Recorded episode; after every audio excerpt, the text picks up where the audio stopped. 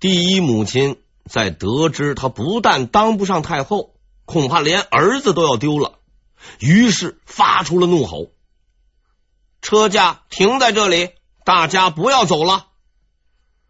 你们去告诉姓杨的，名分未定之前，我绝不进京。”这就是所谓传说中的悍妇。朱厚熜的父亲兴献王先生娶了这么个老婆，想来应该相当熟悉啊狮子吼神功。这许多年过得恐怕也着实不轻松。嘉靖皇帝朱厚熜一听到自己的母亲到了，兴奋不已。他呢趁热打铁，直接派人告诉杨廷和：“如果你再不给我父母一个名分，我妈不来了。”我呀也不干了，宁可回安禄当土财主，也不当这个皇帝了。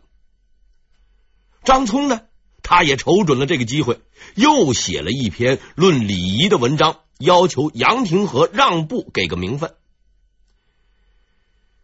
杨廷和那是个什么样的主啊？腥风血雨全都经历过。权臣奸宦都没奈何，还怕你们孤儿寡母不成？既然要来，嘿，就陪你们玩玩，让你们看看什么叫高层次。他主动去拜访朱厚熜，告诉他内阁已经决定将他的父亲和母亲分别命名为兴献帝和兴献后，也算是给了个交代。当朱厚熜大喜过望之时，杨廷和不动声色的给张聪分配了新的工作——南京刑部主事。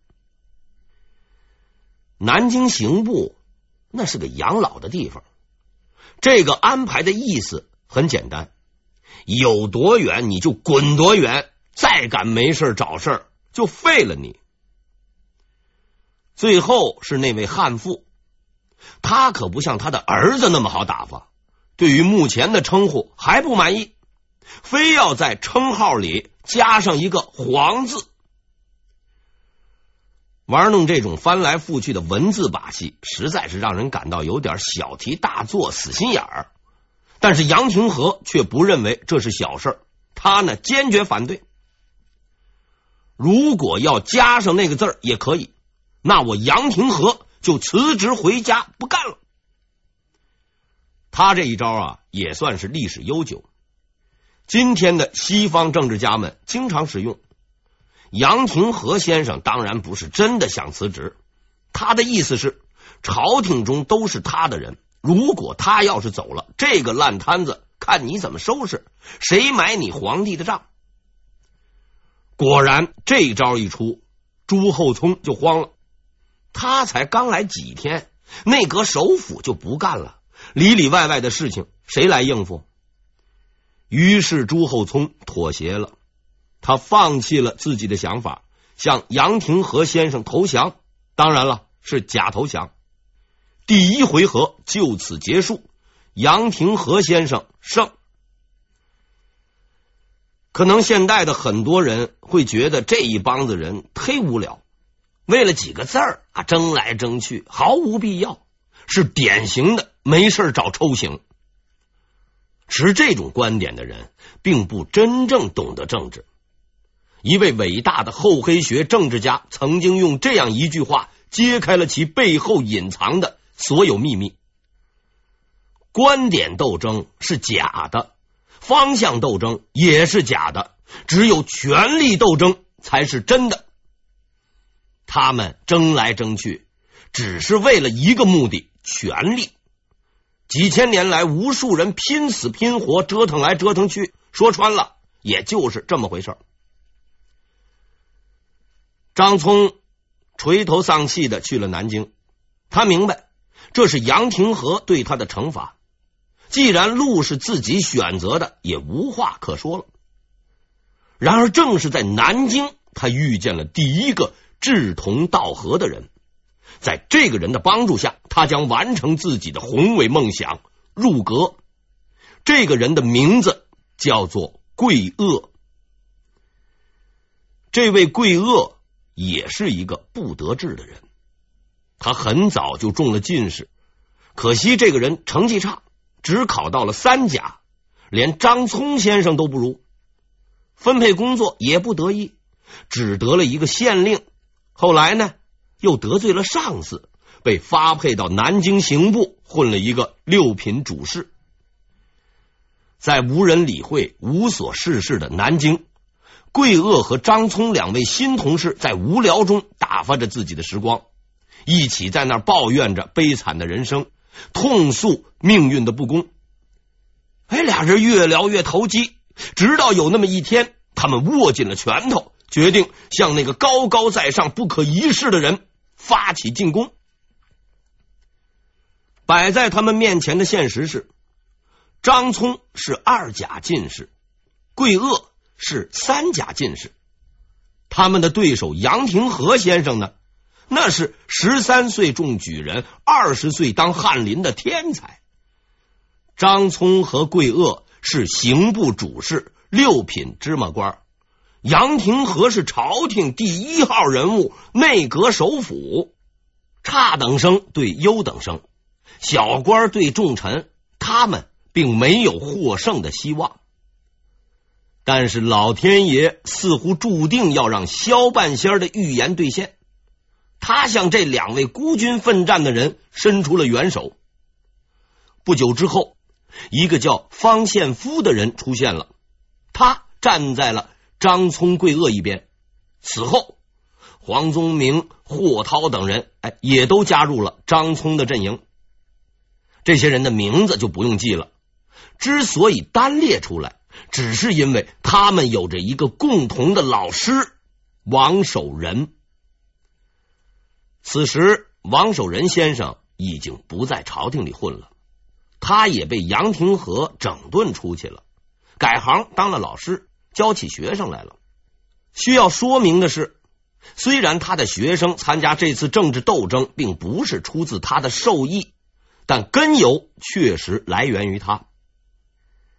王守仁先生的专业是心学，一向主张人性解放。学这门课的人见到不平之事，一般都会去管管闲事。就这么着，解放来解放去，哎，终于解放到了皇帝的头上。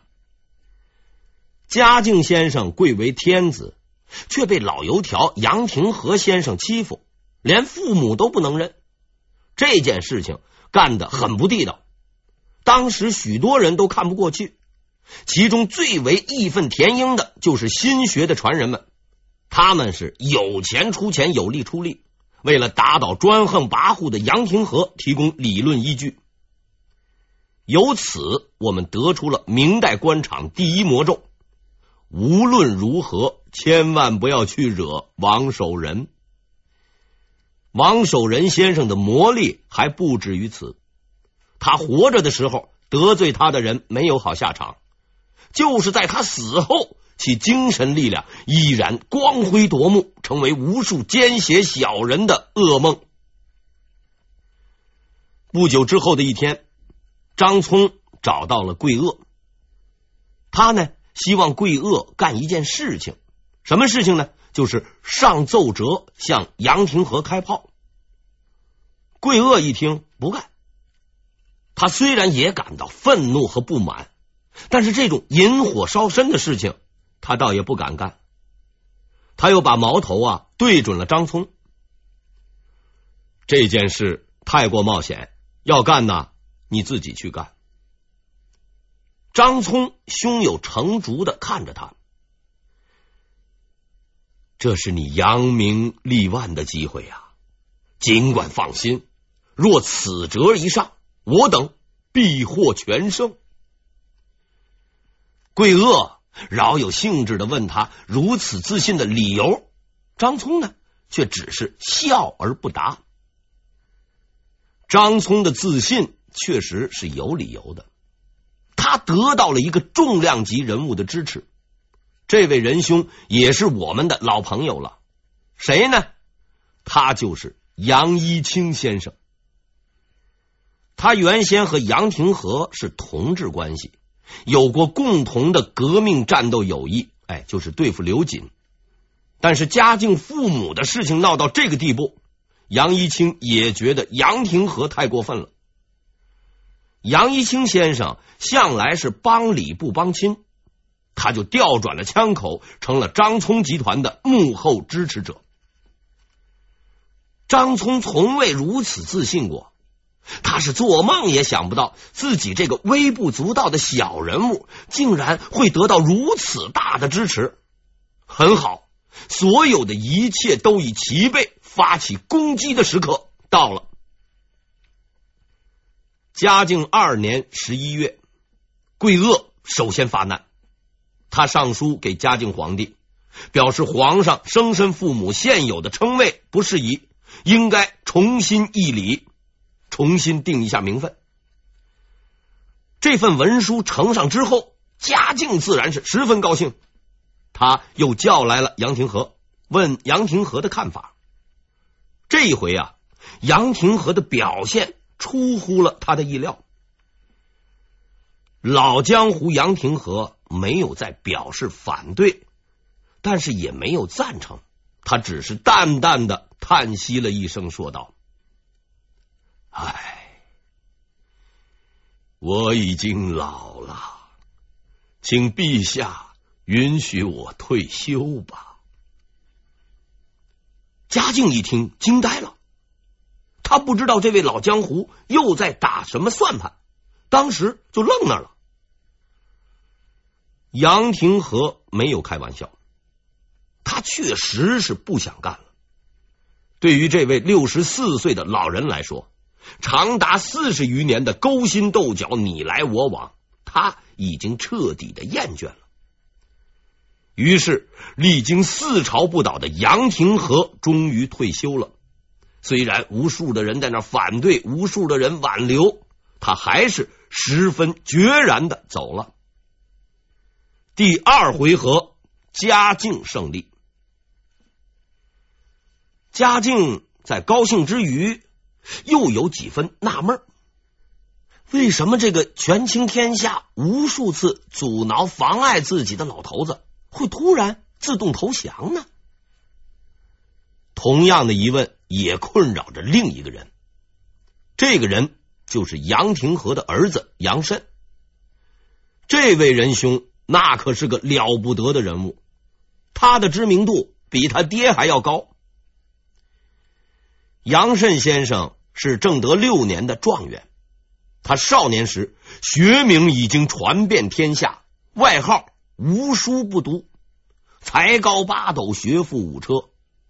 当他的父亲执意要退休的时候，他疑惑的问：“父亲，你为什么要走呢？”杨廷和笑了笑，告诉年少气盛的儿子：“ 儿啊，到时候你自然会明白的。”可是杨慎现在不明白，他只知道张聪告了黑状，所以皇帝赶走了他爹，这个仇不能不报。于是杨慎从他父亲的手中接过了旗帜，成为了张聪的新对手。可是还没等到他发起进攻，另一帮人却先动手了。杨廷和的离去触碰了最后的警报线。在内阁大臣的授意下，嘉靖三年二月，礼部尚书汪俊发动了七十三个大臣和他一起上书。奏折中旁征博引，大发感慨。最后的落款也是相当的嚣张，声称八十余书，二百五十余人，皆如臣等意。这个意思就是说呀，我现在上书还算是文明的。如果你要是再不听，还有八十多封奏折，二百五十多个人在那等着你呢。不用奏折埋了你，口水也能淹死你。毕竟对手是一大堆读书人，论学历，论口才，嘉靖皇帝根本就不是这些应试教育奇才的对手。于是他下达了一个命令，召桂萼、张聪进京。既然你们要闹，那就索性搞大一点，开个辩论会，看看谁骂得过谁。张聪进京了，内阁却保持了让人难以理解的平静。原因很简单，他们知道辩不过张聪，因为道理从来就不会站在强迫人家认爹的一方。当时内阁掌权的主要是蒋勉、毛记这些老头子，他们饱经风雨，经验丰富，也知道这件事情干得不地道，准备呢就此了事。但是事情的发展已经超出了他们的控制，新一代的青年官员已经崛起，他们的领导者正是老同事的儿子杨慎。公开辩论。恐怕是很难驳倒对方，那该怎么办呢？杨慎，哎真不愧是高干子弟，略一思索就想出了一个绝妙的主意：找人打死张聪。文斗不行，文斗不行，改武斗。这种黑社会常用的手段，竟然是杨慎的第一选择。真不知道他这些年读的都是些什么样的书。他选择的那个行凶的地点是一个特殊的地方，在这儿打死人是不用负责任的。这个天王老子也没法管的合法杀人地狱叫做左顺门。左顺门之所以能够得到死刑豁免权，那还是有着悠久的历史传统的。因为在七十多年前，这里曾经打死过三个人，所有行凶者。全部都无罪释放，这就是正统年间的左顺门事件。王震的三个同党在左顺门附近被大臣们一顿海扁，全都做了孤魂野鬼。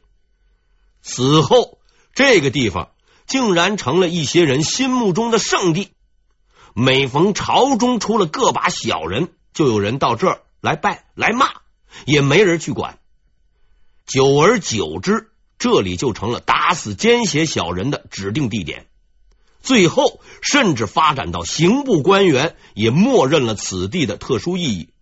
如果要是在这个地方打死人，可以按照前朝惯例不予追究。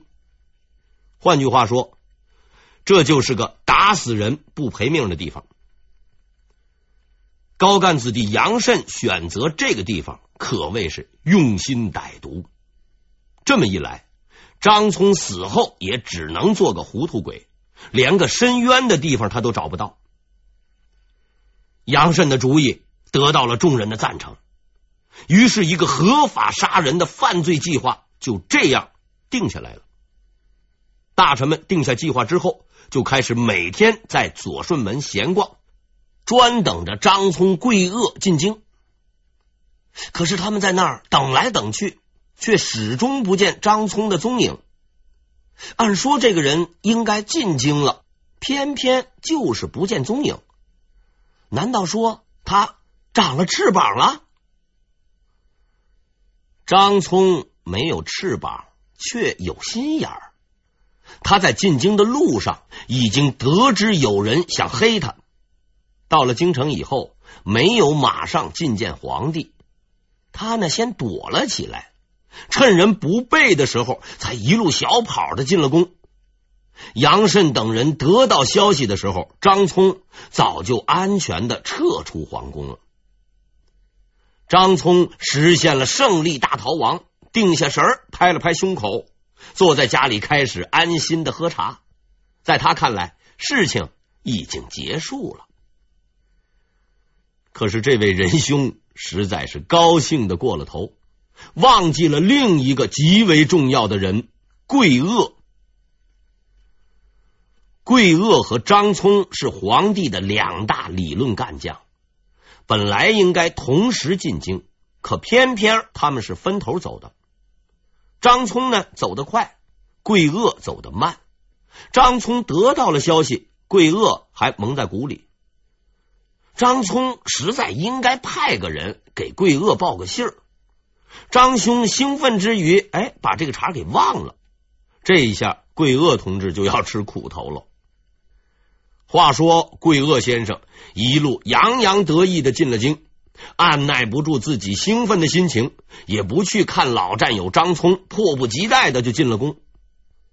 踏入皇宫的那一刻，周围不少的人以诧异的眼光看着他。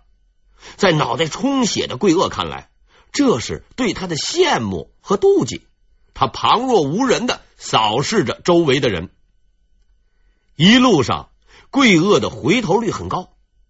当他走到左顺门的时候，原先散布的四周的官员们聚拢了过来，眼中放射出饿狼般饥渴的目光，大声的叫喊：“来了，来了！不要让他跑了！”事实证明啊，桂萼是一个运动神经十分发达的人。看着那群如狼似虎的大臣向自己冲过来，桂萼没有停下来对此进行详尽分析和研究，立刻撒丫子就跑。于是，继江滨之后，皇宫中的第二次赛跑又开始了。桂萼跑，大臣们追。赛跑成绩证明，天天做机关确实危害人的体质。这群大臣们连当年的那帮太监都不如，愣是没有跑过桂萼。桂萼呢，以百米冲刺的速度一路向宫门冲过去。由于没有上级的命令，宫门仍然是打开的。桂萼像兔子一样，呲溜一下就钻了出去，就此逃出升天。杨慎气喘吁吁的追到了门口。眼睁睁的看着桂萼带着一路烟尘扬长而去，气急败坏，却也没有办法。他终于知道了要组织一次成功的斗殴有多么的困难。桂萼逃出皇宫后，惊魂未定，刚到北京，人生地不熟，也不知道该去什么地方。和杨廷和的儿子作对，谁还敢为他们出头呢？关键的时刻。张聪派人找到了他，告诉他有一个人可以保护他们的人身安全。这个人的名字叫做郭勋。